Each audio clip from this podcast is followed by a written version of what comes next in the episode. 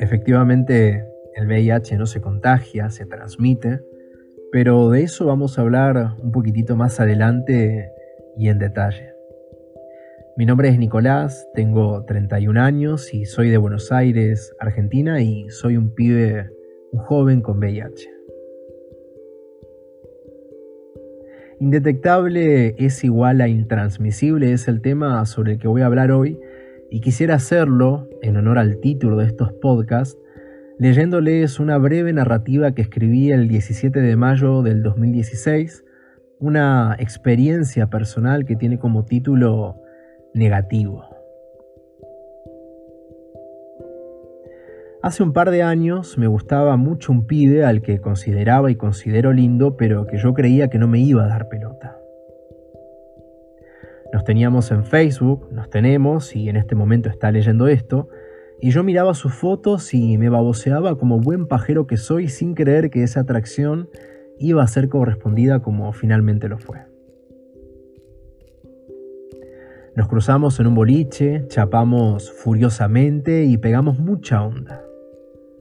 Charlamos por WhatsApp un tiempito hasta que lo invité a mi casa y creo que es obvio que no para leer la revista de Susana precisamente, ¿no?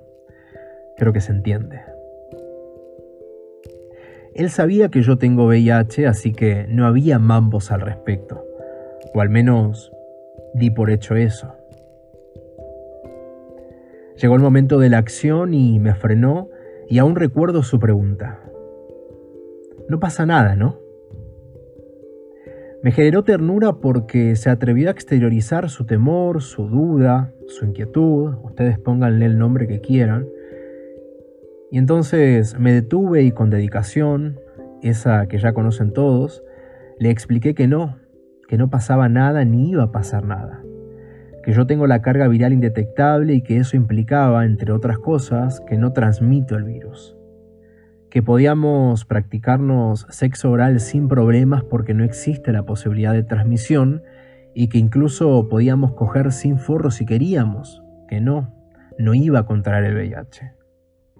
Un estudio médico-científico lo demuestra. Después de esa charla pasamos a la acción una parte sin condón y otra con condón. Quedamos muy amigos. Lo quiero un montón. Desde ese día le recomendé que se hiciera un test rápido de VIH porque nunca se lo había hecho y porque claro, yo no soy su único amigo con derechos. Por una razón u otra lo postergaba hasta hoy. Fue al lugar a donde le recomendé, le expliqué cómo era el procedimiento, le pedí que estuviera tranquilo aunque confieso que yo estaba más nervioso que él. El siguiente mensaje fueron dos fotos. Una de la flor de hamburguesa que se estaba morfando en McDonald's y la siguiente una imagen del resultado del test en donde en negrita y en mayúscula decía negativo. No tiene VIH. No, no pasa nada. Si no tenés VIH y te gusta una persona que vos sabés que lo tiene, podés coger y disfrutar del sexo con él o ella sin ningún miedo. Usa forro y listo. El placer es un derecho, ejercelo. Que el miedo no te gane. Y a vos, gracias por confiar en mí. Y quise abordar esta temática partiendo desde mi piel, desde mi experiencia, aunque esta es solo una de tantas y como suelo siempre aclarar, no soy médico, ni periodista, ni científico. Solo soy un pibe con VIH. Cuando el VIH ingresa al cuerpo humano, comienza a reproducirse velozmente sin notarlo hasta que, dado el alto nivel de cantidad de virus en el cuerpo que debilita el sistema inmunológico, comienzan a aparecer las enfermedades oportunistas que nos conducen a hacernos análisis hasta dar con el diagnóstico. Una de las variables que inicialmente se miden es la denominada carga viral, por cierto, un término que debido a la pandemia por el nuevo coronavirus hoy está en boca de todas las personas. La carga viral es la cantidad de copias del VIH que la persona tiene por gota de sangre y para que se den una idea, al momento de mi diagnóstico allá por el 2014, mi carga viral era de 600.000 copias por gota de sangre, un número realmente alto. Como bien sabemos, no existe cura para las personas que vivimos con el virus, pero sí contamos con tratamientos antivirales que convirtieron al VIH a lo largo de estos 37 años en una infección crónica que puede ser comparable con la diabetes o la hipertensión, aunque estas últimas dos no son infecciones causadas por un virus. La adherencia al tratamiento tiene un objetivo que es alcanzar la indetectabilidad. Y la pregunta es entonces, ¿qué es la indetectabilidad? La indetectabilidad es, gracias a la adherencia al tratamiento, lograr reducir la cantidad del virus a menos de 20 copias por gota de sangre, y esto no significa que nos hayamos curado, sino que, además de tener el sistema inmunológico fuerte, no transmitimos el virus. Como escucharon bien, no transmitimos el virus. Entre el 2007 y el 2016 se realizaron múltiples estudios que buscaban confirmar lo que muchos padres, compañeros, compañeras y amigues con VIH estábamos viviendo.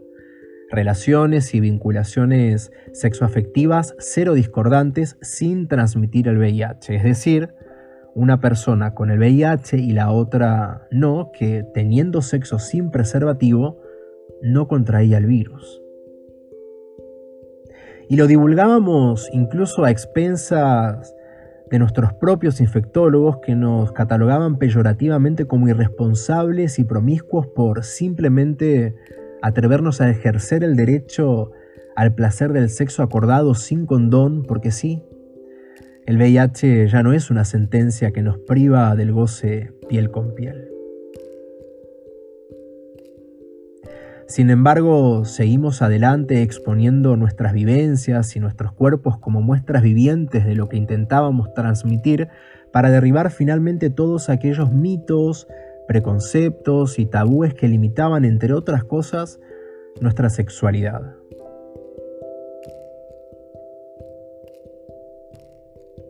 En el 2014 se conocieron los resultados preliminares del estudio Partner, les dejo el link en mi cuenta de Instagram para que puedan leerlo con detenimiento, que sostenía, reitero, lo que muchas personas con VIH estábamos viviendo en carne propia, pero no fue hasta el 2016 cuando se conocieron los resultados finales que decían, que nos decían a nosotros, las personas con VIH, pero también al mundo entero, lo que veníamos gritando, divulgando e insistiendo.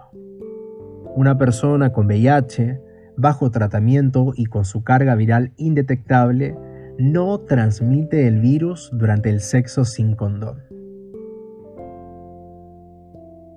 Esto vino finalmente a romper estructuras y discursos dogmáticos, privativos, excluyentes e invasores, arraigados con fuerzas moralistas, culposas y religiosas. En el 2018, ONUCIDA emitió un documento público dando a conocer este hecho no menor que cambió el paradigma no solo de las miradas externas sobre quienes tenemos el virus, sino propiamente nuestras ideas. Finalmente entendíamos, 37 años después, que podemos disfrutar del placer del sexo sin forro, que podemos concebir hijos de manera natural sin el riesgo de que el bebé contraiga el virus y que las mujeres positivas, las mujeres con VIH, ya no representan ningún peligro como tantísimos médicos nos hacían creer. Una vez más, demostramos, sin menospreciar, que las y los médicos no tienen la verdad revelada ni la panacea, y que muchas veces fuimos, somos y seremos nosotros quienes demostremos que la enfermedad es social y discursiva, que el VIH es solo un virus. Cabe destacar, no obstante, que la indetectabilidad solo previene la transmisión del VIH y no así otras infecciones de transmisión sexual ni embarazos no planificados. Para eso tenemos a nuestro aliado, el preservativo, el condón, el forro o la camisinha. Desde el 2018 y ya con base científica, esa que tanto nos exigían, Gritamos que I es igual a I, que indetectable es igual a intransmisible y que no somos un producto radiactivo como para ser ignorados, ignoradas, despreciadas e incluso no deseados o deseadas. Y también gritamos que el conocimiento es poder. Empoderate.